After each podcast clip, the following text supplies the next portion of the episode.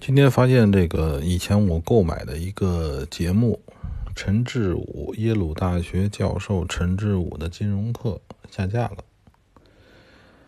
嗯，不知道为什么，是不是这个耶鲁大学这个教授最近说什么？是不是说了什么不该说的话了？这个令我感觉呢，呃，不知道为什么。嗯，关于这个交易上面呢，嗯，前面我觉得该讲的也差不多了，呃，只是再重复一句啊，就是以前有有一个有个老外，老外的节目里讲，呃，讲的一条呢，我觉得可以再重申一下，就这一条啊，就这一条就是说那个不要受大伤，之前我可能也讲过。就是决定于这个人能不能在外汇市场或者大杠杆的市场里赚钱的，呃，硬伤，一般就是他会不会大亏损，会不会发生大的亏损，而不是说他的交易正确率，这是很关键的一件事情。有的人，嗯，就是他在小的战役上边。就是小的交易上边，总会盈利、盈利、盈利、盈利，但是呢，可能到最后呢，它还是亏损的，是因为它总有一些大的，嗯，大的亏损发生。这个大的亏损发生呢，就会，嗯，就像怎么说呢？就像那个。有有那那个那个有的时候我们去这个这个这个小时候去这个这个地里边去挖挖挖坑，呃挖着挖着挖着挖出很多花生来，这个就是那些老鼠啊，它这个呃就是老鼠偷的那些花生，对吧？就是这些老鼠呢，它 攒起来过冬的东西在地底下，然后我们有时候小的时候去刨地呢，就刨出来，莫名其妙的哎捡了一堆花生。哎，这堆花生都是老鼠呢攒攒起来的口粮。很多人做交易就这种感觉似的，这个一点一点，一个花生一个花生的攒，攒到最后呢，咔嚓一下碰到我这样的一个一个这一个一个 怎么说呢？碰巧了把你那一堆都弄走了。呃，小的时候那时候我记得好像还吃这些花生，现在想起来应该挺脏的啊，老鼠啊这个。他可能拿嘴叼着，是吧？现在想起来还挺脏的。不过那个时候，似乎我们小的时候的抵抗力很强，不像现在的说这个，呃，这东西也脏啊，那东西也脏，是吧？那种感觉是没有的。嗯，有些人呢，这个在私信或者什么群里总问我一些平台，为什么我不说呢？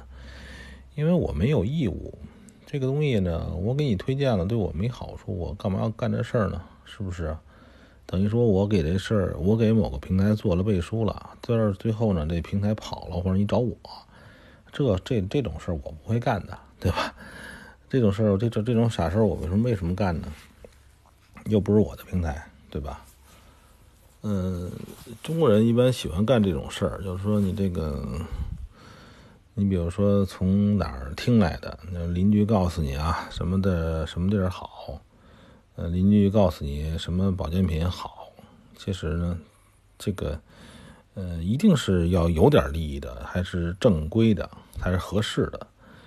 你想，就是比如说你这儿脑里的这个呃，听隔壁邻居说什么什么保健品有有有有好处，嗯。然后呢，等于说邻居不是给你背书了吗？人家背书，人家拿拿点钱很正常，对吧？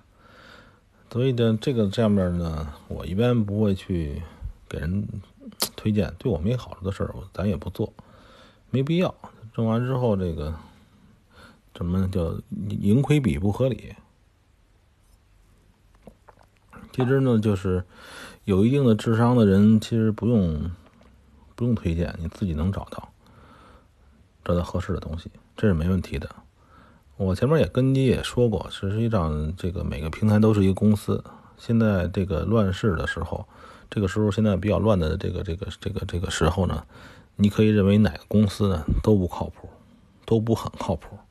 哪个公司都可能有跑路走人的可能，这个这个这个不是不可能发生，而且现在这个乱世呢，谁知道那个国外那个公司是不是发生什么？哎呀，什么不可咱们都不知道的事情，不可逆的事情，这很正常，一点都不为过。这个事儿发生的，现在呢是五月的七号了。二零二零年，嗯，时间过得也挺快。今年呢，嗯，后续的事情呢还是挺多。我还是觉得，觉得就是说，那个在一个不可做空的市场里做东西、做交易啊，是没法玩的。像 A 股啊，还有一些股票。或者你认为咱们任何的经济啊，咱们就是做任何的实体经济，比如说你开工厂，或者你开小店儿，或者你干一个什么事情，这个理论上归到交交易上面，你都等于算做多，对吧？比如说你你去做一个呃生产手机壳的公司，你等于说是你还是算做多吧，因为等于你算是。呃，希望这个行业兴隆发展，对吧？所以实体经济可以说只有在呃做适合做多的时候才可以去参与。